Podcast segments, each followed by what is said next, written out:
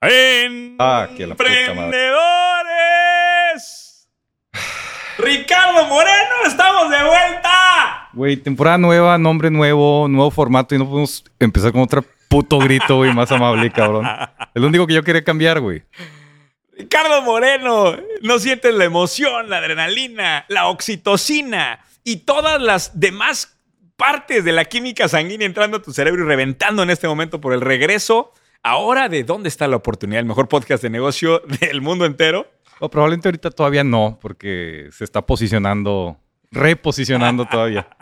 Tenemos que ganarle al mejor podcast de habla hispana en, Australia, güey, que ya no existe, ya está descontinuado. Oye, bienvenidos de vuelta a este, el mejor podcast de negocios de habla hispana. Soy Carlos Muñoz, re- de regreso en redes sociales, de regreso en la creación de contenido y feliz de transicionar de lo que anteriormente conocían ustedes como el podcast de Ideas de Masterminds, ahora formalmente nos llamamos ¿Dónde está la oportunidad? ¿Dónde? ¿Dónde lleva acento ortográfico en la O? ¿Dónde está la oportunidad? Eh, pues vamos a llamarle un recorrido místico a través de los pantanos eh, dulces y ocultos de este mundo capitalista, ¿Ok? en donde se encuentran tesoros tan mágicos, tan delicados, pero a la vez tan exorbitantes que pueden cambiar vidas. ¿Te parece el mensaje? Ojalá aterrices rápido porque la gente no sabe Muy qué se trata este podcast. profundo. ¿eh? Sí, ya no sé si esto está en clasificado en esoterismo o en...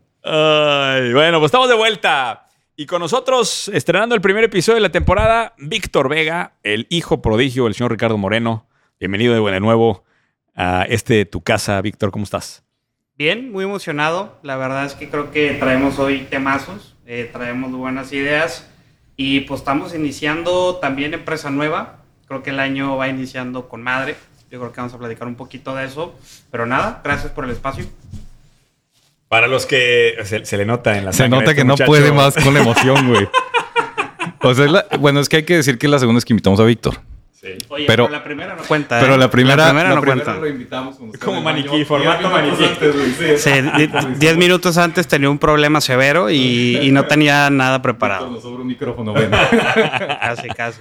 Pero ahora sí ya tuvo tiempo de prepararse. No, pero te voy a decir algo. Y esto, buen paréntesis para arrancar. Creo que el carisma que se necesita para hablar en cámara es diferente al carisma que se necesita a nivel social o cuando estás con un cliente. Sí. Y Víctor se tendrá que ir desdoblando poco a Un poco. Hay que ¿Eh? quitar las cámaras, güey. Hay, hay que, hay que taparlas de alguna forma. Sí, sí, sí. Con que, sábanas. que se haga menos, este, al rato, al rato lo Sí, vamos es que a, sí, lo vamos a ver liberado. a ver, invasivo. vamos a ver. Pero bueno, eh, para los que están pues preguntándose qué hice, porque me, me han mandado un montón de mensajes de que, de que si me había muerto, de que si había hecho algo durante el, el despido. Eh, uno que otro, bueno, la verdad es que muchos mensajes de aliento que agradezco mucho. Eh, una de las cosas que, es, que, bueno, tengo que platicar, estuve fuera, estuve fu- fuera tres semanas en Europa, la verdad, un tiempo de descanso que pues mucha falta me hacía. Eh, y también estuvimos pues con el inicio de la gestión de esta nueva empresa de la que habla Víctor, que la verdad me tiene súper, súper contento. Y vamos a platicar un poco el origen de la historia, ¿te parece, Ricardo? Porque creo que eso Ok. da para el episodio de hoy. ¿Ok? Para los que no han, eh, no conocen el término, hay un término que se llama transformación dual, que parte de una metodología consultiva de quien fuera eh, el Padawan de Clayton Christensen. Que por cierto, qué bonita historia, porque aquí estamos en, en- con Ricardo Moreno no y su. Padawan. ¿Sí sabes quién es el, el no, Padawan? verdad? no, no, no, no, no. ¿No sabes la- qué es la figura de Padawan? Ah, no, no- sí, tú- tú sí, sé que, serías, sí sé que es este, un la- Padawan. la- No, Padawan sí, es sí, la sí. figura de Star No, Wars. pensé que me estabas hablando de los autores que no tengo una puta Sí, idea de bueno, quiénes son. Clayton pero, Christensen, sí. cómo no, quien acuñó el concepto de disruptivo. Ok, ok. en aquel libro extraordinario de Innovator's Dilemma, que después remató con Innovator's Solution, el, en realidad es el Padawan de Christensen el que acuña el concepto de, Oh, de mira, eso no lo sabía. Oye, pero nomás como duda, entonces, o sea, yo sería una especie de Anakin, pero yo, yo no quisiera convertirme en, en algo así, entonces de- démosle otro giro, ¿no? No, no, no, está bien. Aquí tenemos a Obi-Wan Kenobi. Bueno. Este, en su versión chihuahuense. en su versión chihuahuense. Y bueno, pues este. O sea, en su, usted- mejor, en su mejor versión. en su- En su mejor versión. Vayan ustedes imaginándose el resto. de Chihuahua, ¿sabías? ¿Soy de Chihuahua? No puedo creer, güey. ¿Quieres que Mira- cortemos el episodio? No puedo creer, güey. O sea, Podemos explorar sobre el tema, pero sí, Chihuahua, siete años en León y cinco o seis meses en Monterrey. Qué duro, es, qué duro es eso, haber, haber nacido en una tierra privilegiada y tener que irte a León. Es un contraste durísimo. Eh, eh, Déjame regreso, por favor, porque, ya me acuerdo que porque si nos vamos a Chihuahua, güey, aquí nos quedamos, güey. Eh. Por cierto, sigue pendiente el episodio en el tren, ¿eh? Pero bueno, Ah, yo estoy muy triste. de- porque- decía, bueno. decía que el, el Padawan de, de Clayton Christensen acuña este concepto de transformación dual, en donde básicamente la tesis es muy sencilla. Una organización tiene que tener capacidades de management para al mismo tiempo que está mejorando el negocio actual, inventar un siguiente negocio que después se convierte en el nuevo core de negocio. Correcto. Lo dije claramente, ¿no? Sí. Eh, Ahora, lo que es interesante es la manera en cómo enmarca la transición de este cambio de core en organizaciones públicas. Que ahí es en donde me parece que el, el- el gestionarlo en empresas medianas o pequeñas como la que nosotros podemos manejar o asesorar, se me hace fácil porque tú todavía vas al mando, todavía vas al mando de los controles. Yo siento el volante cuando lo vas girando en una empresa.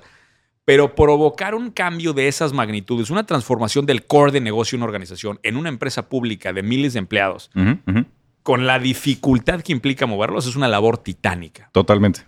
Y ahí me parece el caso más didáctico de todos y con el cual arranco es el caso de Netflix. Sí. Creo que lo conocemos bien. Sí, sí, sí. Netflix era una empresa que se dedicaba a vender, bueno, perdón, rentaba DVDs a domicilio que se enviaban por correo. Mucha gente ni se acordará de este, de este, de este modelo de negocio. Que Mucha tiene gente Netflix. como Víctor no, no sabrá que es un DVD. Exacto. Creo que tuviste alguna vez un DVD, Víctor. Sí, claro. bueno, es que estaba viviendo en León. Recuerda que, recuerda que, Igual todavía, Todavía lo lo oye, re- recuerda que yo soy un alma vieja. Y más No, ahora porque no, traes no. inversionistas, No, ¿eh? no, no, Estamos, saludo- tenemos socios en León. A toda la gente de León. Un fuerte abrazo a la gente de León. Oye, tienes mándale inversionistas saludos en a León, todos eh, los sí. que nos estén escuchando ahorita mientras está en Blockbuster buscando qué rentar para este fin de semana, un abrazo a Y todos. mándale ellos. saludos a Paco y a Jano García Sáenz allá en León. Eh, abrazo a Eh. Paco y a Alejandro, su hermano, por supuesto. A Jano, güey. Pero bueno, eh, ¿en qué estaba? Entonces, el, el tema aquí es, eh, el, el- el Netflix transiciona a ser una empresa de renta de DVDs que se enviaban por correo a una plataforma de streaming y lo hace en el timing impecable en el que estaba creciendo esta posibilidad de acuerdo a, las, a la ampliación de las capacidades tecnológicas de procesamiento y de ancho de banda, ¿no? Exacto. Eh, Es, obviamente, ahorita, en Es una retrospectiva... lectura de cambio de infraestructura. Sí, pero lo ves en retrospectiva y dices, ah, Netflix, qué fácil. Sí, Tiene un churn rate del 1% y, es una, y se ha convertido en el monstruo este, de streaming. Que, que sí, pero a ver, lo interesante del caso es que arrancó como una empresa de renta a domicilio, de envío físico, que prácticamente le puedes llamar inclusive e-commerce, no sé cómo, en qué categoría enmarcarla, pero y, y transiciona a ser una empresa tecnológica en muy poco tiempo. Fíjate que yo, no, yo, yo en el caso concreto de Netflix, y sí entiendo lo que está diciendo, pero yo no sé si de verdad fue un... A ver, la transformación dual, como yo la entiendo, es el pivoteo corporativo. ¿Sí? O sea, es, es pivotear en tu tesis original de negocio y transformarte. Pero no solamente eso, sino que el nuevo negocio se convierte en más importante, generador de utilidad. O el negocio completo cambie. Correcto. O el negocio completo Pero cambio. Normalmente no pierden el primer. Bueno, sí hay algunos casos, sí. Ojo, Suele morir. se, su- se suele va morir, muriendo, se va suele muriendo, morir. correcto. Pero lo interesante es que esa transformación te trae el nuevo core. Lo que, lo que a mí me cuesta trabajo eh, entender en Netflix es si, si fue un pivoteo o si desde el principio era la visión. Y decían, Pero- no podemos ser ahorita por infraestructura. Sa- Sabes que como yo lo veo también, creo que la gente está muy acostumbrada a ver el punto A y el B. O sea, decir, ah, sí, Netflix tenía el tema de DVDs y ahora ya pues está en una plataforma de streaming. Pero aquí lo interesante es platicar, yo creo que indagar un proceso, imagínate a nivel del, del director general, hasta en tema de equipo y talento, cómo fue llevando esa transición hasta que de repente ya lo veas así de la nada, porque ni de chiste es así, ¿no? Entonces, e- eso se me hace muy De interesante. es el hecho, en la tema. metodología, en la metodología se habla mucho de el uso de los diplomáticos. No sé si ya No. revisaste la metodología completa. No. Es un libro. ¿no? Lo- eh, tengo, digo- tengo un documento que preparó Víctor. Lo leí hace y, y- 20 y- y minutos. y- y vi el video, vi el video de Y Carlos vi el, Muñoz. vi el video de Carlos Oye, Muñoz. sí, sí, oye, en Google, transformación dual, los Sí, tres primeros videos, Carlos Muñoz. Exacto. Bueno, yo lo- bueno, ahí hay algo Eh, de posicionamiento. algo, Pero ojo, eh. eh, una de las cosas que menciona la metodología es que existe una figura en el equipo que se llaman los diplomáticos, porque él habla de los rebeldes, siguiendo, parece esta analogía de Star Wars ya. Totalmente. Los rebeldes, el imperio. Y el imperio. ajá. El- el- no, es los rebeldes, los que están manteniendo el core original, y habla de una figura que a mí me parece súper destacable, que son los diplomáticos que se deberían encargar de la comunicación entre los dos equipos. O sea, son los diplomáticos los que permean la cultura original de la compañía hacia el equipo nuevo, pero a la vez que le hacen la explicación al equipo anterior de que viene una transición importante y que poco a poco iremos migrando de un equipo a otro. A mí todavía se me hace más importante, se me hace vital la- las características que tiene el director general, el Ambi- talante. tiene ambidiestro. Exacto, Ambidiestro. totalmente ambidiestro. Y, y- y tiene que ser un huracán, cabrón. O sea, tiene que ser un huracán. Yo traigo, ahorita lo platicamos, yo traigo un caso que a mí me impactó de la empresa ya, Atos. güey. De- de Ya. Atos. Atos, la empresa francesa, no sé si lo ubicas, es, es una empresa B2B tradicionalmente. De hecho, cuando entra este hombre, eh, Thierry Breton, este, esta empresa facturaba 5 billones de ¿De euros. qué es la empresa? Servicios de tecnología, pero más de consultoría. Transformación digital de grandes corporaciones. Lo Exactamente. yo así. Exactamente. Cuando llega este hombre, que la historia de este hombre es fascinante. Es francés, se, se muda a Estados Unidos a los 20 años. Tiene un puesto político, ¿no? Eh, Tenía. Exactamente, es un MBA de Harvard. Y lo, lo regresa a Francia y lo ponen en paraestatales francesas. Pero una característica, paraestatales que van a quebrar. Todas. Lo pone en la primera, la rescata. Lo pone en la segunda, artículos de consumo tecnológicos. La rescata y se posiciona arriba en el mercado francés que es Sony. Después lo ponen en la telefónica francesa, recorta la deuda. Este la es el Midas. de- Es el Midas, El Midas del management francés. De hecho, tiene un récord. Es el único CEO en la historia de los 100 mejores CEOs que publica Harvard Business Review que ha aparecido tres veces con dos empresas distintas. Mm. Es un cuate, es un cuate brillante. cabrón. Sí, sí, sí. Chirac, el presidente francés, lo invita, cuando es elegido, lo invita a ser ministro de Finanzas. Y el güey dice que no. Le dice, chinga tu madre, tengo mucho jale en, Telecom, dale a tus mamadas, ¿no? Al año lo Uy, qué busca. interesante hubiera sido. cabrón. Al año lo busca porque el ministro francés de Chirac lo despiden por malversación de fondos, cabrón. Y le dice, ya no te estoy preguntando, güey, te vienes papacito y eres ministro de finanzas. Entra al gobierno francés y es la primera vez en no sé cuántas décadas, cuando sale eh, Breton, que Francia está en superávit fiscal. La primera vez en la historia de no sé cuántos años. Ese está cabrón ese, güey. Está muy cabrón. Y luego el caso más interesante es cuando se viene Atos. Se viene ¿No hay Atos. manera de reclutar ese güey? eh, lo, Tengo, lo- varias posiciones abiertas. Lo busqué, pero no me contestó el correo. güey. bueno, el caso es que llega Atos y les dice, entro a tu empresa con una condición. Soy director general y soy presidente del consejo. Porque lo que quiero hacer en Atos, güey, necesito poder total. Cambia todo el C-Suite, se los trae del Ministerio de Francia, se los trae de Telecom, se los trae del presidente de Estado. Cuentan estos cuates que ni siquiera les decía cuánto les iba a pagar, güey. Le hablaba y le decía, quiero que seas mi director de finanzas. Y te quiero en dos días, güey, aquí. Y ahí estaban, cabrón. Muy estilo Carlos Muñoz, ¿no? Siento que muy, me suena similar eso, ¿eh? Te, te- te- Eh, sonó. Sí, sí, sí. El caso es que este güey llega y, y transforma la empresa de una forma brutal. La hace crecer de 5 billones de, de- de- de euros al año a 12 billones de euros. Implementa 8 transacciones en un periodo de 5 años, transacciones billonarias. Y, y la- el cambio que hace en la cultura él entró en una política bien interesante. Decía, cero correos electrónicos. No puede haber correos electrónicos internos. Si algo tienes que decir a tu gente, se lo dices por teléfono o implementó mensajería instantánea interna en la compañía. Con un, con un RP o algo. Una empresa global, güey. Sí, está cabrón. Una empresa global. ¿Y la transformación dual sucede dónde? La transformación dual su- sucede al final. Él hace un, hace un. Él detecta que tenía que hacer una transformación en la empresa para enfrentar los temas tecnológicos de las. Porque decía, hay una serie de pequeños competidores que no tienen la escala de Atos, pero que son tan disruptivos que Atos va a terminar por desaparecer. O sea, es el elefante en el, sal- en, en el cuarto, güey. Y se mete con Google, hace un deal con Google, y ahí es donde empieza él el proceso de cambiar la cultura de ser una organización gigante a ser una empresa ágil que toma decisiones rápido, que reacciona al mercado.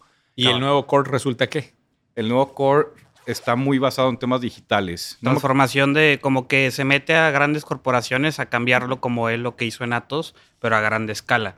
O sea, porque con temas digitales también siempre pensamos mucho que es el proceso comercial, ¿estás de acuerdo? Pero detrás, en el tema operativo, pues hay un mundo de cosas que puede ¿Sabes hacer qué, qué- es lo que me pasa con estos ejemplos, güey? Está chingón el ejemplo, ¿eh? Y más por el personaje que hay atrás. es un gran personaje. Sí, sí, está muy cabrón. La historia está buena el personaje, pero está poco didáctico el ejemplo para entender el viejo core y el nuevo core. Ok, ok. Que eso es algo que en el de Netflix me gusta mucho porque e- es mucho más fácil que alguien lo agarre y lo mastique. Sí, claro. Ok. Déjame te doy un- uno A de ver, los venga, casos que yo tenía. venga, venga. Hay una agencia en Estados Unidos que se llama 37 Signals. Una agencia, de, vamos a llamarle de marketing, ¿no? Y esta agencia decide crear su propio software para la administración de proyectos de manejo de sus clientes. ¿Ok? Lo, lo- lo crean para uso interno. Y, y después se empiezan a dar cuenta que los clientes empiezan a quedar fascinados. Oye, ¿y ese software que utilizas tú donde me mandas los documentos, donde interactúas conmigo, no lo vendes? Y sin pensarlo, dicen, pues sí, sí lo vendo. Con madre. Lo bautizan como Basecamp y se convierte en la, en el software de referencia de administración de proyectos eh, y manejo de relaciones cliente En temas de marketing. no solamente O ya el tema de para marketing, ya cosa. para muchos proveedores de servicio que manejan documentos, intercambio de documentos con Sí. clientes. Tipo Smart Sheets, Monday. Correcto, se vuelve una referencia importantísima. Slack. Y la empresa completa olvida su, su, su Claro. rol de agencia y se convierte en, en Basecamp. ¿no? Está cabrón. E- Ese tipo de transiciones me parecen tan. O sea, y ahí, por ejemplo, ahí se ve muy claro, ¿no? La transición de un core al siguiente Sí. me parece tan increíble. Y lo que dices tú, Ricardo, del el CEO ambidiestro, que tiene la capacidad de entender los dos negocios, es un gran rol. Es un gran reto. Es mitad, o sea, ¿tú, ¿tú cómo lo calibrarías? ¿Mitad ejecutivo, mitad emprendedor? ¿O le darías más peso a tema de, empre- de Es que es el, emprendedor? es, es el gran reto, ¿no? El- el- la, la definición del CEO ambidiestro es el, el, el CEO por su lado de administrar recursos, que es un gestor de las organizaciones, y por otro lado el emprendedor que tiene que detectar brechas, tiene que encontrar oportunidades y tiene que impulsar a la organización hacia adelante, ¿no? Yo siento que tienen que estar equilibrados 50-50, pero debe de escoger cómo actuar en cada momento y en cada Sí. fase en la cual está la organización. Ahora te voy a decir algo. Yo, yo me clavé durísimo con esto de, ya sabes que soy clavadazo con, con el tema de transformación dual. Y hay algunas, algunos papers que hablan de que hay, hay transformaciones duales que no terminan de concretarse y quedan en un limbo de si es transformación dual o no. Que también era un tema que traía para el podcast. ¿Ok? Bien. Por ejemplo, Amazon. Y hablar de eso. Bien. Amazon. ¿Puedes preparar algo de Amazon, no? Sí, Am- Amazon. Amazon, ahorita pla- platicarás los números, pero Amazon es una empresa de e-commerce que de repente se da cuenta que dentro de su línea de, o sea, de gasto está el tema de servidores, crea Amazon Mm. Web Services, de ahí sale este, el- este cabrón que ahora es el CEO de Amazon, ¿cómo se llama? El CEO de Amazon era el exdirector de Amazon Sí. Web Services. Ajá. Y hoy a- Amazon Web Services eh, termina generando más Andy Jassy. utilidad. ¿Cómo? Andy Jassy. Andy Jassy, exactamente. Ahora Amazon Web Services le da más utilidad a Amazon que, que el negocio e-commerce. Ahora, la pregunta y el debate está aquí es, ¿le llamarías transformación dual a eso? Porque sí hay un cambio de core Sí, en el sentido que genera eso. más utilidad, pero el posicionamiento de Amazon sigue siendo por e-commerce. Sí. Ahora funcionan los dos negocios, entonces no, no está muriendo un core Sí. por el otro. Sa- ¿Sabes sino qué se mantiene en yo? el doble core. Que el término también de transformación dual, ahorita, yo creo que va a empezar a cambiar. Porque yo veo dos ejemplos muy claros. Amazon, y no sé si han visto la historia de Salesforce. Entonces, ¿no? en pero el tema de... con Amazon, con empezamos Amazon, con para no- Amazon. para no movernos. platicaste yo creo que una de las verticales más importantes, que es todo el tema de data, ¿no? Todo el tema de AWS. Pero con las recientes adquisiciones que ha estado haciendo de todo el tema de Whole Foods, eh, no sé si han visto lo que está haciendo con Amazon Go, Sí. todo, ese, todo ese tema. Pero Creo es- que a ti te gusta también- proceso de innovación. No me parece todavía transformación No, porque pero para a- transformación a- dual tiene que haber un cambio de core. A eso voy, a eso voy. Bueno, empezó con el tema del libro, está el tema del e-commerce y luego ahorita con las adquisiciones. Y a ti te gusta Scott Galloway, ¿no creo? Sí. Bueno, ¿sabían ustedes que este güey eh, patentó un warehouse en la nube que va a estar como volando con drones, una mamada así? O sea, es una pinche idea muy loca, pero hizo una mamada así. Y ahorita todo el The- tema de dile, gasto dile, de... Dile, dile. The force is strong with you, my dear Joven Padawan. Padawan. Y, Joven Padawan. y todo el tema de gasto en temas de inteligencia artificial va hacia allá, un tema de logística. Pero ahora, ¿cómo, cómo denominas esto? Porque si el güey metiéndose a Whole Foods y que ahí va directamente contra Walmart, yo creo, y en el tema de Amazon Go, pues va contra retail de un chingo de lugares. Creo que ya han hablado ahí del tema de FEMSA Rap y cosas así. Entonces, eso no sé si es transformación, transformación dual o realmente es un término que estos cabrones tienen distinto y es estar iterando como locos. todo No, a ver, tiempo. la gestión de management, de directiva, sí está basada en transformación dual porque estás buscando el nuevo core, pero al final el core original no muere, sino mantiene, es una organización de múltiples cores. Así lo veo yo. Sí. E- Y esto yo creo que lo vamos a ver más y más seguido con, con organizaciones que dentro del paraguas tra- traía también el caso de Google. Claro. Google este, compra YouTube en 2006 por 1.65 billones de dólares. Y no sé si vieron esto, yo estuve viendo los datos. En 2020 rompe el break-even por primera vez, YouTube Mm. como tal, como unidad de negocio.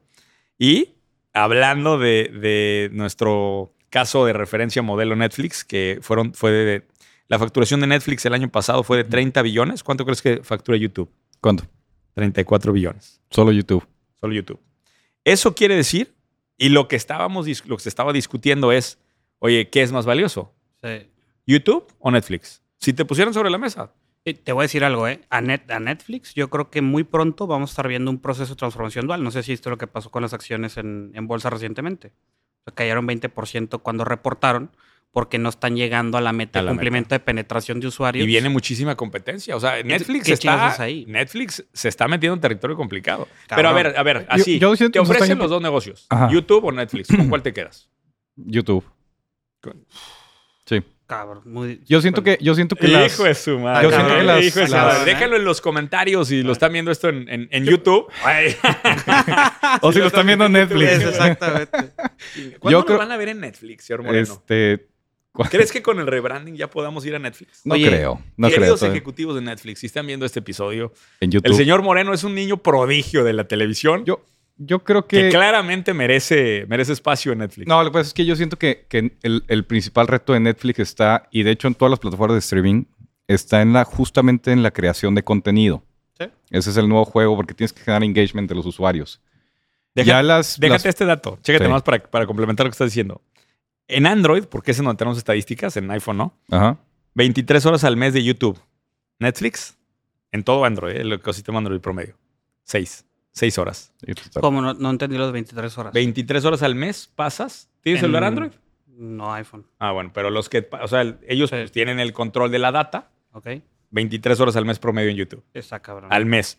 Ve- se- y entonces, 2.3 billones de usuarios activos, billones en, en datos de, de tipo gringos. Y eh, pues cuando publican esto, las acciones de Alphabet se van 9% arriba. De hecho, ya me acordé. No sé si han- se han metido Netflix en el celular, no sé si está en la compu, pero ya está explorando gaming. Netflix ya está en temas de gaming. O sea, para a huevo, ese es otro Pues core viene- que le van a meter. Viene un recorrido interesantísimo. Pero bueno, te voy a decir una cosa. No quiero clavarme tanto en estos casos, porque también sabes que siempre ya se Son llegar- enormes. Sí, nos van a llegar los mensajes Son de que, güey, no mames, este, ¿y dónde están los casos reales? Y ahorita quiero, si quieres ahorita podemos hablar del caso mismo de Cero a la derecha, pero antes de eso quería traer otro caso que me parece bien interesante. Se juntan un grupo de pelados Ajá. para formar un equipo para hacer un juego de video. No me acuerdo, ahorita busquen, busca, ahorita buscamos el nombre del juego. Eh, resulta que empiezan a armar el juego, el juego no, no termina teniendo tracción, se acaban el runway y al tiempo en que están trabajando con el runway de, de Venture Capital, generan una plataforma de uso interno para comunicarse. Parece misma historia que 37 Signals. ¿no? ¿Y qué crees que generaron? Slack. Slack. Y nada más, ¿Qué nada es más. Slack? Es ¿No sabes qué es este. Súmale Monday, súmale más administración de proyectos, súmale comunicación, como lo que está Es un haciendo este güey Facebook de antes. interno para empresas. Ok. Sí, como, Skype, ponte, chécate la evaluación de Slack. como, como, como Skype en su momento, ¿no? Yo me No, acuerdo- no, no, bueno, no. es que no, no, no, no. es que no. esta madre ya trae. o Es sea, que Skype for in- Business- integras- ah, bueno, eso no Skype for. Business era, era, por ejemplo, en No, Deloitte no, se usaba no, pero Skype for esto, Business. que Slack tiene una evaluación, chécate la evaluación de ver, Slack, debe ser de billones de dólares. Eh, eh, ¿Habrá wifi, ah, valuation. ¿Habrá wifi en ese lugar? sí, no? claro. Ah. Este, que pero, que si no acá, eh, Es 27.7 billones de dólares. ahí está. Y, y- y esto surgió de una empresa que estaba dedicándose a hacer un juego. Ah, y la Qué compró cabrón. Salesforce. Sí, la compró Salesforce. No, Salesforce está cabrón, ¿eh? Salesforce está cabrón. Es una Pon- historia ponle de The. Game Ah, bueno, Before pues la, compró Salesforce en 27 billones. ¿Pero cuándo la compró? ¿Qué año dice? El año pasado, antepasado, ¿no? El 19, 2020. ¿no? 19. El 20, el 20, el Bien. 20. Está cabrón. The- ponle The Game Before Slack, The Game That Produced Slack. O sea, para que te des cuenta, sea, lo que me sigue sorprendiendo es toda la cantidad de veces que tenemos que pivotear, ¿no? Para llegar a esto. Ibas a decir algo de Salesforce. Sí, me va a tardar poquito, ¿eh? ¿Te vas ahí a tardar? Poquito. Porque No, es, pues es que. Salesforce está cabrón. O sea, da para que hiciéramos un episodio de eso.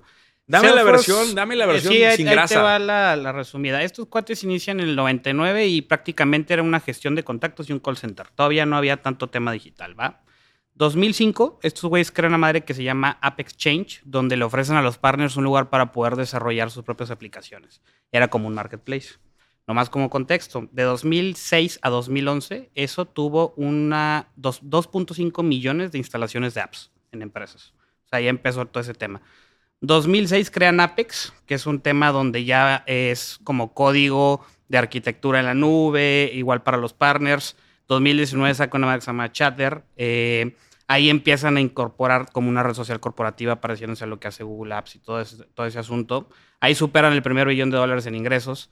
2010 compran una empresa llamada Heroku, 212 millones en cash. 2011 Forbes los nombra como la compañía más innovadora del mundo. Hasta 2018 estuvieron en el top 3. 2012 eh, empiezan a hacer adquisiciones, 3.600 millones en adquisiciones. 2013 sale Surface One. 2014 empiezan a, con temas de RP a competir a SAP y Microsoft. 2015 sacan Lighting. 2016 empiezan a meter. Pero cuál, cuál a ver, Víctor, ¿cuál es la, O sea, me estás hablando ahí de 15 transformaciones, güey. Si estamos es que tratando es el caso de dejarle... que te digo que, que, es interesante, porque ahorita los güeyes con esa compra que hacen, compraron también Tableau, está en el tema de blockchain y ya es un ecosistema totalmente diferente con el que habías nacido. Pero ¿cuál es el cuál era el core y cuál es el core ahora?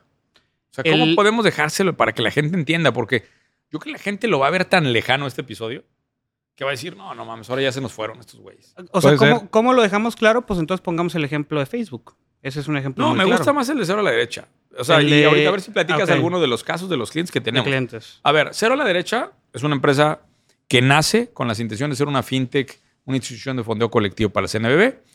Y el carisma de Ricardo Moreno, es, es así la historia, ¿no, Víctor? El carisma de Ricardo Moreno empieza a provocar que algunos emprendedores se acerquen y que le pidan tiempo de Ricardo Moreno. Ricardo Sí. Moreno gestiona y crea un equipo en donde busca eh, el, el poco talento de Chihuahua eh, que no, queda. pero No, pues, yo por de- déjate, déjate cuento la, la real rápida. A ver. O sea, la, la chingona. Yo venía saliendo de un banco y estaba viendo qué chingados hacer.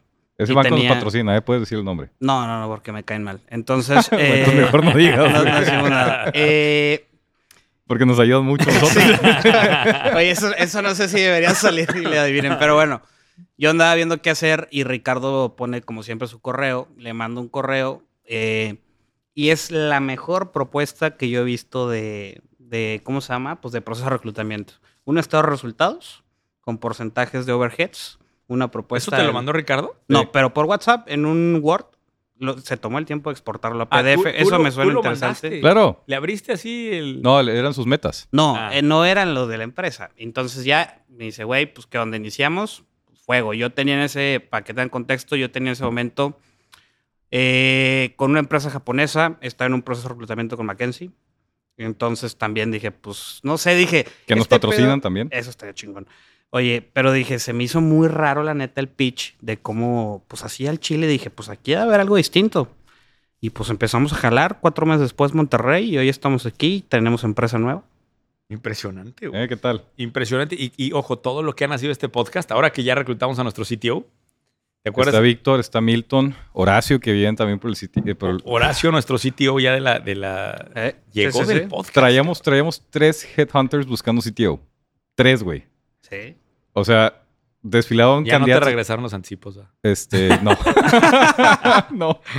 No, y le dije, de, de hecho te dije, te dije en, en diciembre, ¿te acuerdas que te dije, güey, tres, tres headhunters y llegó por el podcast? Que hay una idea de negocio, ¿eh? En el tema de, de headhunting. Pero yo creo que eso se, se puede hablar después. Suéltala, suéltala, güey, con es confianza. que yo también, en todo este nueve meses, diez meses de operación, hemos estado pautando en LinkedIn, hemos estado con headhunting para buscar posiciones clave. No hemos encontrado ni una persona con un headhunter. Ni una sola persona. Espérate, 80% fuerzas básicas es lo que yo digo. Sí, estas, 100% eh, bueno, al menos pero bueno. eso estamos haciendo acá. Pero sí, ahora, qué bonita transformación. Entonces, nomás para regresar al, al- al motivo de este... Eh, la transformación dual, entonces en cero a la derecha, aparece la oportunidad de empezar a hacer este, esta consultoría. Viene Víctor, se, se- se muda, empieza a hacer el proceso y empieza a incubar un equipo que después resulta tan grande que, que pues ya es un negocio completo. ¿Así es? ¿Lo expliqué bien? Sí.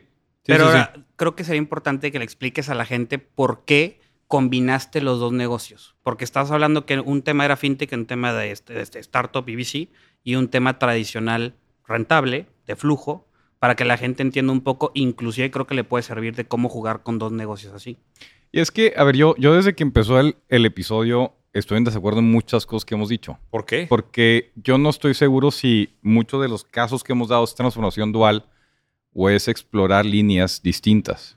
Eh, En Amazon nos fuimos a revisar muchos casos que siento yo que ni siquiera es transformación dual. Porque la transformación dual viene de un proceso de introspección de las empresas, en donde detectan riesgos, cambios de hábito, cambios de infraestructura, cambio... Y, o capabilities. O capacidades. Exacto, sí, totalmente. Y lo que hacen es que literalmente pues, modifican el negocio por completo, ¿no? En el caso de. De hecho, la- eh, acabas de decir con palabras, no mames. Ahora entiendo por qué tienes esa pinche Puede carisma, ser. güey. puede ser, entonces, puede ser. palabras muy finas, ¿eh? Pero el- en, en palabras de- del, del Padawan este de, de Christensen que lo generó, habla justamente de esa introspección en función del Capabilities Link, o sea, de encontrar capacidades internas que crees que pueden ser base para algo, para otro core. Correcto. Philip Morris es un caso interesante. Espérame, espérame, pero no, no te No, sabes. por ejemplo, de hecho, el- ¿por qué, eh, por qué cuando no hablamos estamos de, de- acuerdo? No entendí, güey. Cuando hablamos de Amazon, el único que te compro es AWS. Lo Porque otro no lo no son compras. cores. Pero Claro, el tema de retail-. No, pero porque AWS lo que hace, de hecho, es, yo creo que es, es el proceso más interesante en donde voltea a ver sus resultados y dice, Sí, sí, este renglón del estado de resultados debe estar en todas las empresas, güey. Voy a convertirlo en negocio. Claro. Pero las exploraciones, muchas exploraciones que hacen me parecen más esfuerzos de CBC Claro. que de transformación dual. Sí. No son pivoteos, son piloteos de ideas y de tesis, ¿no?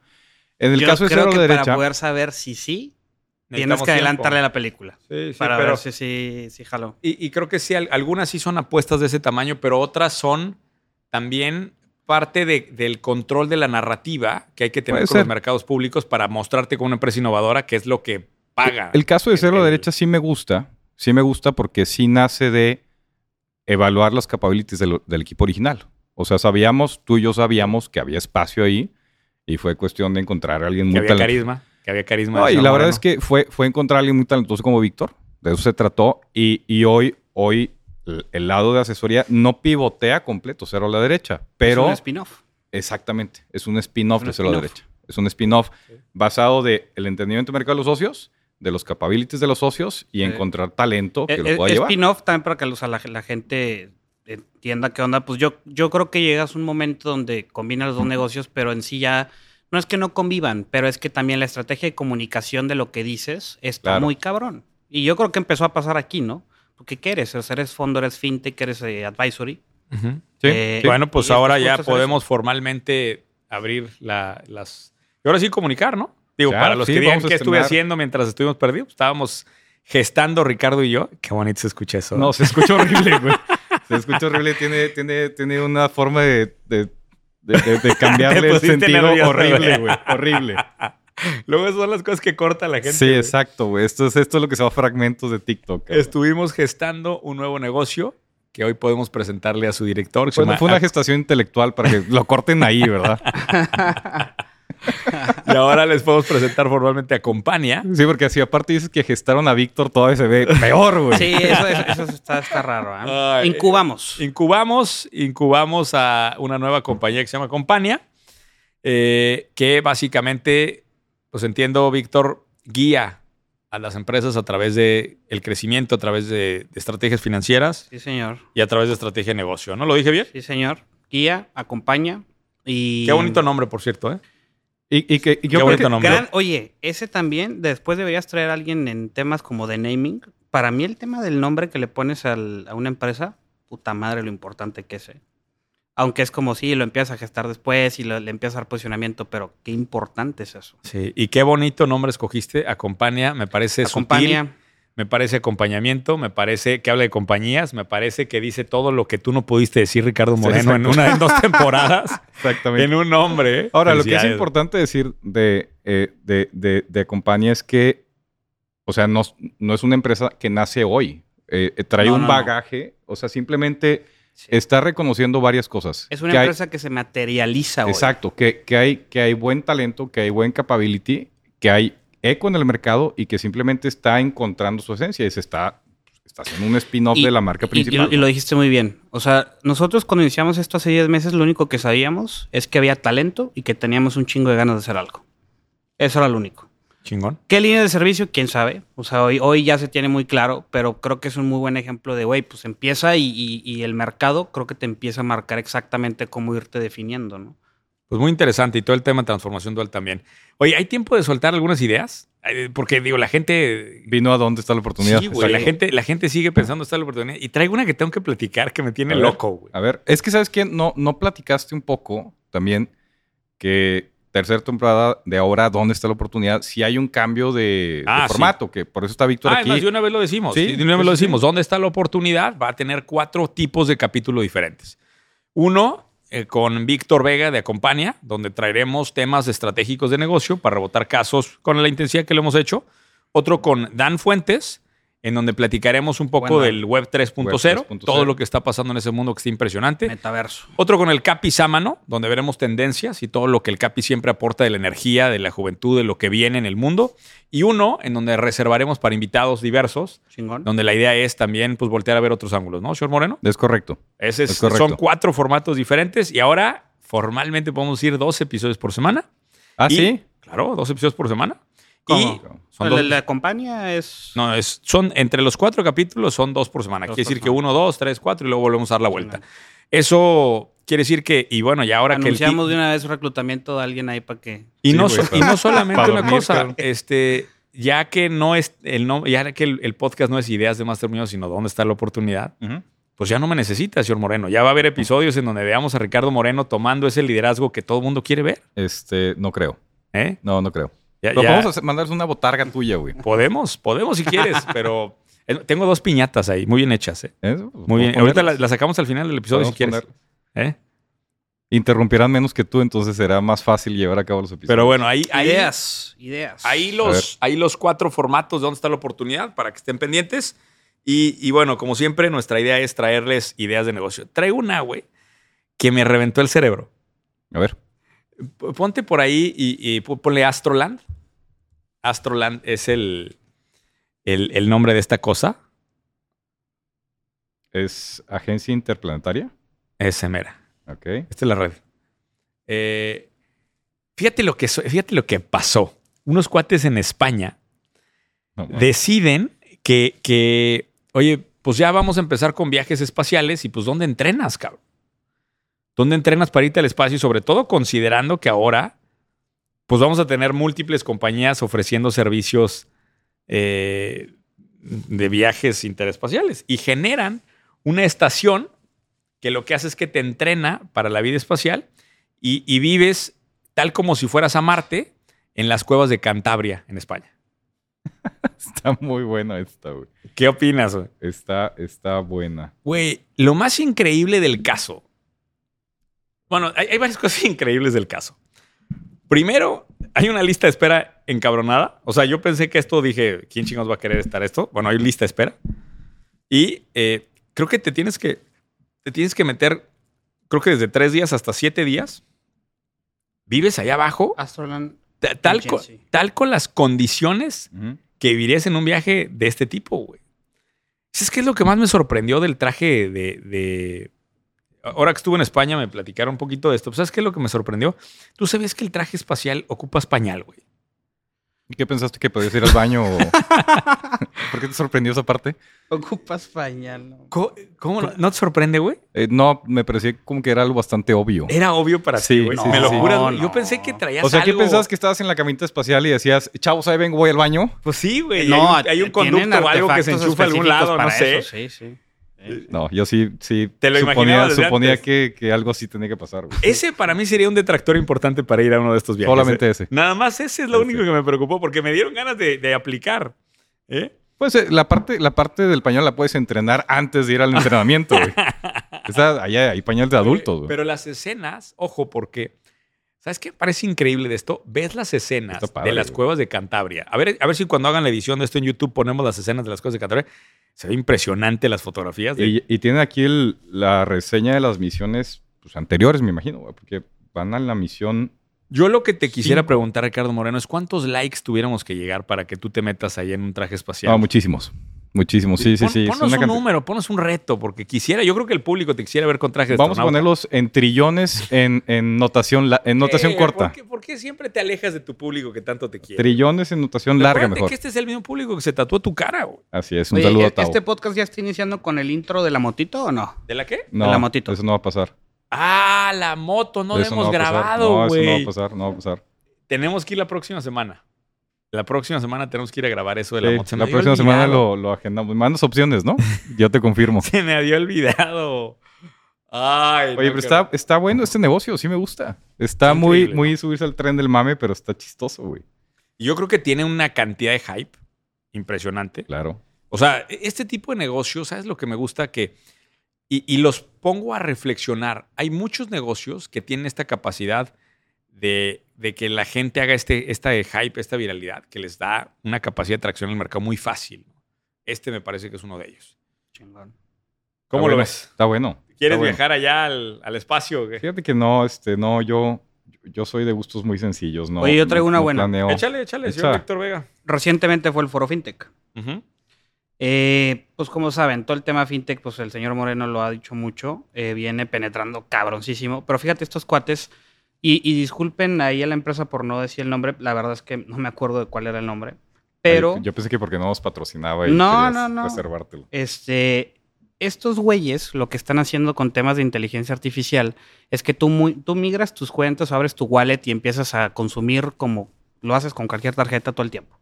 Y estos güeyes lo que están haciendo con inteligencia artificial es detectar tus patrones de consumo.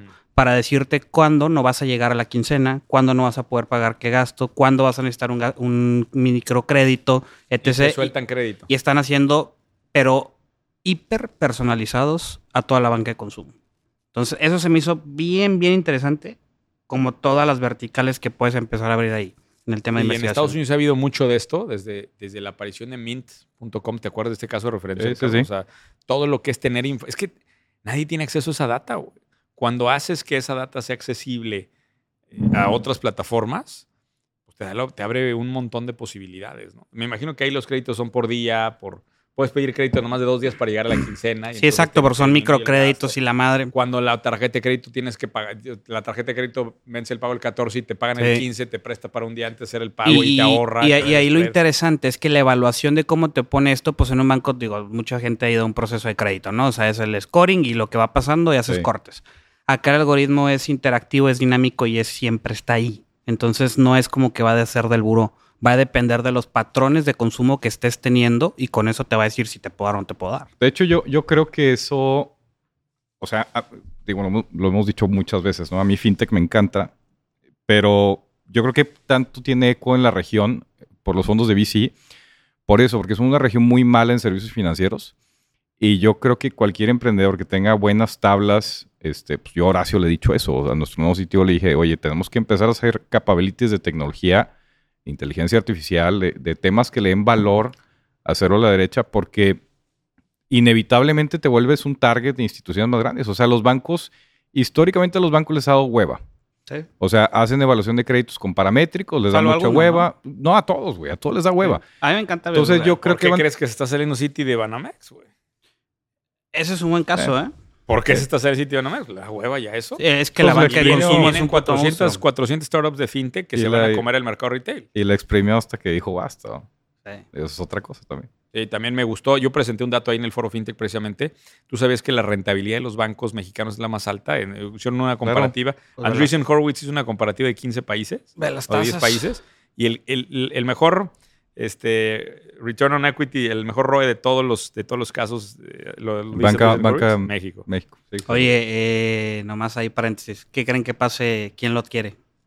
A, a Pues hay, una, hay una financiera cero a la derecha, que parece. Que está pujando. que está levantando ahí. ¿Eh? Mandamos una puja, pero dije- nos pidieron comprobar fondos y dijimos, no, mejor. Que lo- No, oye, que lo, que lo compre Dinero ahí con, con Bitcoin. No, ¿no? es. Creo que ya está cerrado, ¿no? Creo que lo quería agarrar. Norte. No, Ban- No, no, Banco creo- Azteca, Salinas.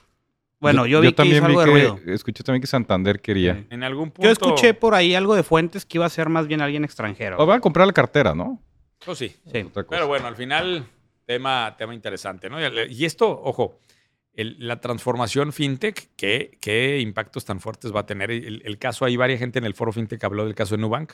¿Qué, qué caso? no? Eh, O sea, un, banco que sin, sin activos está logrando hacer una cosa impresionante. Caso- O sea, me refiero sin, sin infraestructura física, ¿no? El- este güey, Toño, el de DAP, sí, es también. buen caso. También lo deberías de tuvimos, invitar, ¿eh? tuvimos, ya, ya lo tuvimos en el podcast. ¿Tuvimos a Toño? Sí, Claro, Ah, claro, sí, claro, sí, sí. tuvimos DAP y fue Está un gran, cabrón un gran ese. Lo tuve, yo tenía COVID cuando estuvo Toño. ¿Y cómo fue? ¿Fue en, Fue en línea, fue en línea? línea. Sí, sí. Luego hay que tenerlo también. Ah, va a venir.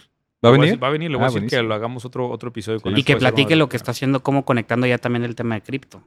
Está Sí. cabrón. Oye, este. No sé si traigan otra idea, pero te, No. te- te tengo una sorpresa. ¿Ok? Le tenemos un regalo al señor Ricardo Moreno. ¿Un regalo? Un regalo. Un regalo importante. ¿Ok? Eh, la verdad es que contentos de lo que el carisma le ha hecho a este podcast. El equipo, No estoy seguro si me va a gustar este regalo, güey. el equipo de producción de ¿Dónde está la oportunidad? Se encargó de gestionar la primera canción oficial del señor No, Ricardo no, no, Moreno. no, no, no, no. A ver, No, a ver. no, no, no. La tenemos, la primera rola, la verdad, Ah, por eso está la bocina ahí. claro, por, tenemos la bocina aquí. Esto No lo podemos poner en postproducción, güey. en postproducción se va a editar Ah, ok. para, para que eh, la escuchen con el nivel de nitidez que, que lo corresponde. Que. Entonces, este, pero no sé si antes de despedirnos con la rola, me gustaría, pues, o, es más, ponemos la rola ¿Has para visto, ver la has visto- reacción. has visto los, los, eh, y yo creo que el público va a querer ver la reacción. ¿Estás de has acuerdo? visto los, los mensajes políticos en Estados Unidos cuando está en campaña? Que parte de las reglamentaciones hay endorse this message. Esto va dirigido para los. Sí, que son- dice yo, yo endoso este mensaje. O sea, estoy, y nada más quiero aclarar con mucha puntualidad que lo que se está a punto de escuchar no lo endoso y no lo apruebo y no lo escucho. control de nunca. calidad. Oye, an- antes de la Nada más- canción. nada más Tengo imagínate- plena confianza de decir Nada eso. más güey. imagínate andando en la motocicleta, tú en el sidecar, yo acelerando a toda velocidad y, y escuchando esta, esta música este, con todo. Aparte, quedó chingona. eh. Estoy muy contento con el trabajo del Antes de que hagas eso, permíteme un segundito.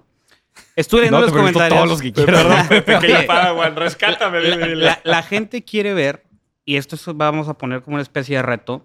eh, queremos lanzar una convocatoria de compañía para que un emprendedor nos mande alguna idea o un modelo de negocio, incubarlo, ir grabando todo el proceso de incubación.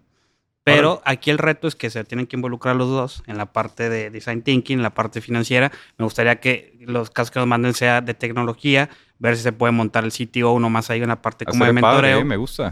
y empezar Sí. a grabar el proceso, pero desde la creación del, o sea, de- del núcleo y luego cómo va el tema operativo, el tema de levantamiento capital, poner métricas que la manden un gente correo. vaya viendo. Que te sí, manden que, que manden eso. Este, tengo un nuevo correo, es victor.compañía.mx. Dele, deletera, porfa, compañía. A- Es la letra A y luego como si escribieran compañía, pero quítenle la ñ. Sí, no, quítenle la virgulilla.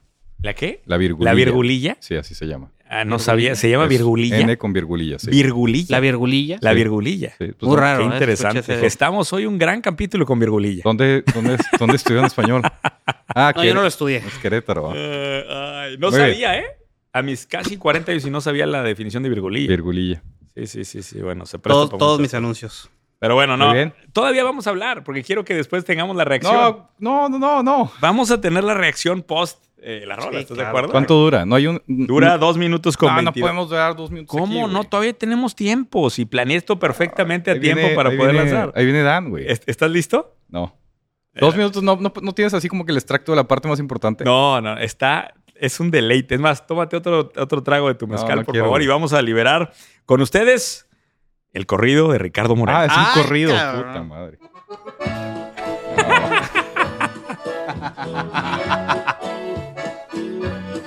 Oh, Dios. Bájale, güey.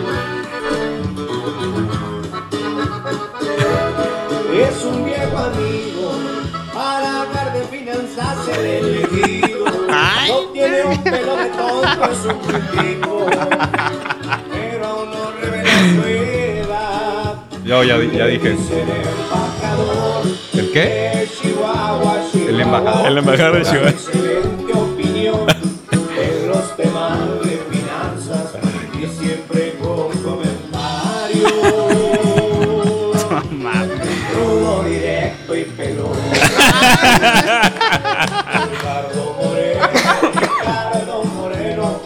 Embajador.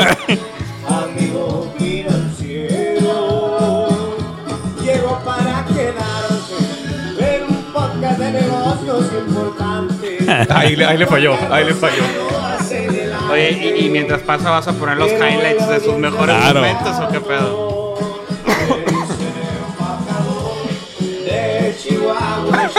Y lo dice con la Che de Chihuahua, güey. Y siempre con comentarios. Si es un loop, ya podemos pararle, ¿eh? El cierre es bueno, me imagino, ¿ah? Porque ya... Ya vamos a cerrar. Muy bien.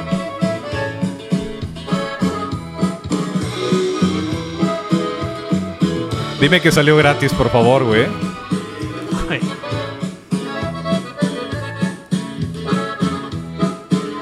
No mames, ni hablas, güey. Ya me imagino lo que pasa al final, güey. Ricardo Moreno, embajador, amigo financiero. Ricardo Moreno, Ricardo Moreno, emprendedor de ideas de negocio. No mames. un aplauso, Víctor, un Ey, aplauso. se mamaron, ¿eh? Oye, ¿quién hizo eso? ¿Qué onda? Pues sea, el ¿cómo- equipo, pero el cómo equipo de producción, ¿de dónde está No, pero- sabemos el nombre del artista. El que, el que habla es, de- es paisano mío, ¿no? Porque dijo, Chihuahua, dijo Chihuahua. exacto, dijo Chihuahua. Sí, es, es- paisano mío, de Chihuahua. porque dijo Chihuahua con, Oye, con por la cierto, Che. para cuando estén escuchando este episodio, la rola ya está en Spotify.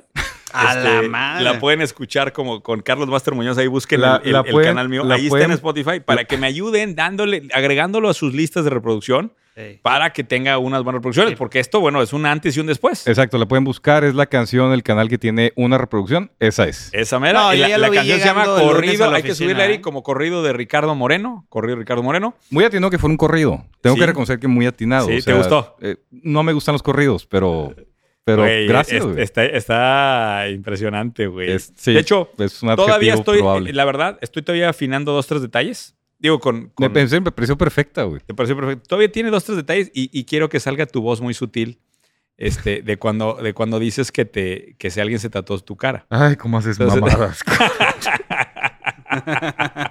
Eso pasa cuando, cuando lo sacas de las redes, güey, tanto tiempo ¿eh? empiezas a Tanto hacer tiempo puras, libre, güey, tanto puras tiempo- mamadas. tanto Eso tiempo va a libre. ser Oye, un madrazo. Pero, eh, claro, pero mira, la verdad es que eres la persona que, que la gente quiere. El público te aclama. A mí, claramente, yo no tengo ese carisma. Entonces, pues dijimos, vamos Ahora, a darle ese Te protagonismo a aseguro, Ricardo te lo firmo, ¿eh? Que te van a llegar videos de gente un viernes echando mezcalito con esa rola de fondo. Es probable, es Es probable. muy probable. Es probable, Y a todos les, les mando un fuerte abrazo. O sea, mi problema no es con ellos, es con este cabrón. Muy bien. Ay, bueno, ¿qué- ¿quedas gran, contento, gran, señor gran, gran regalo, gran regalo. Oye, pues bueno, esa era la manera que queríamos arrancar la temporada número 3 y ahora temporada número 1 de ¿Dónde está la ¿Cómo oportunidad? vamos a decirle? ¿Es la. ¿Es la 3 o la 1? Pues yo creo que la gente opina ahí abajo, si la considera que es la 3 o considera que es la 1. Esto es ¿Dónde está la oportunidad? El podcast más importante de negocios de habla hispana, señor Moreno, Próximamente también en Australia. con el embajador de Chihuahua. De Chihuahua. ¿Dónde te pueden localizar y por qué motivo, señor Moreno? Ah, y por cierto, se nos olvidó mencionar, ya casi cerrando la ronda de inversión. Muy ya contentos. Casi, ahí va, sí, la verdad es que sí. Muy avanzado- contentos. Finalmente lo- logramos lo que parecía imposible cuesta arriba. Yo creo que hay que hacer un episodio también de eso. De, de- de todo. Digo, ya lo Y hemos ¿Sabes qué? Me gusta, me gusta porque hablamos con Víctor, porque Oye, Víctor estuvo ¿Hay, involucrado ¿hay en el algún proceso. inversionista de, de Chihuahua o no? No. ¿Ni uno? Eso está cabrón, eso está mal. ¿eh? No, es- estoy platicando con el gobierno del estado, pero no Ah, los habría logro que, convencer. habría que preguntarle dónde está. Y habría que preguntarle a todos los que de Australia, de Quilín, de Quilín, Texas, de toda esa De gente. Colibrí, que- de, Texas, de no, Colibrí, Colibrí, Texas. Texas. Toda esa gente que, que tanto cariño nos manda siempre, que Mm. nos manden también ahí, este, Billetito. que nos manden recursos a ver si quieren meterse realmente de- de- con nosotros de No, pues socios. vamos ¿no? a abrir un Patreon mejor. güey. Pero tuyo, güey. ¿Eh? no, ¿de dónde está la oportunidad? Por cierto, cuando salga la rola, ahí hay que poner los videos de las mejores escenas de Ricardo Moreno.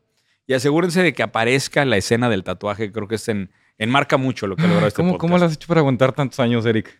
Neta, ¿cómo le haces, güey? Ay, Esta madre. señor Moreno, un gusto. ¿Para qué lo pueden localizar y dónde? Por favor, Ah. se nos acaba el tiempo. Me, pues sí, porque pusiste una puta canción de dos minutos. me, me pueden buscar en ricardo arroba cero derecha, arroba cero. ¿Voy a tener correo ya o no? No, déjalo como Ah, reserva pues, derecha. cero- ar- Ricardo arroba cero derecha, ceros con z, todo junto, punto com. Este, para, Para felicitarte la rola. para felicitarme la rola, pueden, pueden mandarme un correo para felicitarme la rola. Si alguien quiere chamba, ahorita tenemos un montón de vacantes, güey. Te- acá también, estamos, estamos buscando, sí, estamos buscando gente en el área comercial, en el área legal, área de compliance, muchos temas, bus, manden un correo. Ahora sí estamos contratando en grande. Sí, cabrón. ahora sí. Ahora sí, ahora sí estamos contratando un Oye, chingo. Sí, güey. De este lado, estamos buscando, para quien ande buscando chamba, un consultor en desarrollo organizacional, un programador y ando buscando líder de finanzas. Van a correr. Otra vez da tus datos, Víctor, para que te busque. Víctor arroba compañía.mx, Listo. programador financiero, desarrollo organizacional. Yo Muy bien. soy Carlos Muñoz. Estoy de vuelta con toda la energía de siempre y con el compromiso de seguir sirviendo a la comunidad más importante de emprendimiento de habla hispana, de la mano de grandes seres humanos. Agradezco a todo el equipo de mis empresas que estuvo al pendiente, que estuvo detrás, y agradezco a todos los cientos, literalmente cientos de mensajes que me llegaron en redes sociales de apoyo. Eh, a todos tratamos de, tratamos de hablar con la mayor parte de ellos y agradecerles. Y en mis redes van a ver próximamente los cientos de videos de entrevistas que hicimos de casos de éxito de todo eh, lo que ha sucedido. De hecho, como referencia, Ricardo, ¿Mm? una persona tomó una idea de, del, podcast. del podcast ¿En serio? y no solo eso, la eh, Forbes le hizo una mención especial por la empresa. ¿En serio? Es una de las, es Ah, una de las entrevistas. ¿El de no, Panagoncho? esos son los de las carbones de calavera. No, es un, es un cuate de, de Ecuador eh, que está tokenizando acciones de empresas y que ya lo, lo Ah, pondremos. claro. Una de las entrevistas va a estar allá. Una gran referencia de Forbes. Imagínate, todo nace del episodio 1 de dónde está la oportunidad. La verdad es que eso me deja frío. Lo van a ver por ahí en el canal. Me, me deja muy contento de lo Yo que hablé con él, un gran tipo, una gran cabeza. Y es- aprovechó eh, ciertos espacios que había, que había allá. Sí, está haciendo un gran trabajo. Y, bueno, trabajo. eh, pues Forbes aplaudiendo, ¿no? Las cosas que suceden Bien. acá de la mano de los que Bien. ejecutan las ideas, que es lo que queremos. La- las ideas son para ustedes, son para que las ejecuten, son para que las hagan grandes y para que nos acompañen y juntos recorramos el camino de crecimiento. Porque si algo tengo claro, es que aún no somos quien vamos a llegar a ser. Señor Moreno, felicidades por el corrido. Bien. Gracias.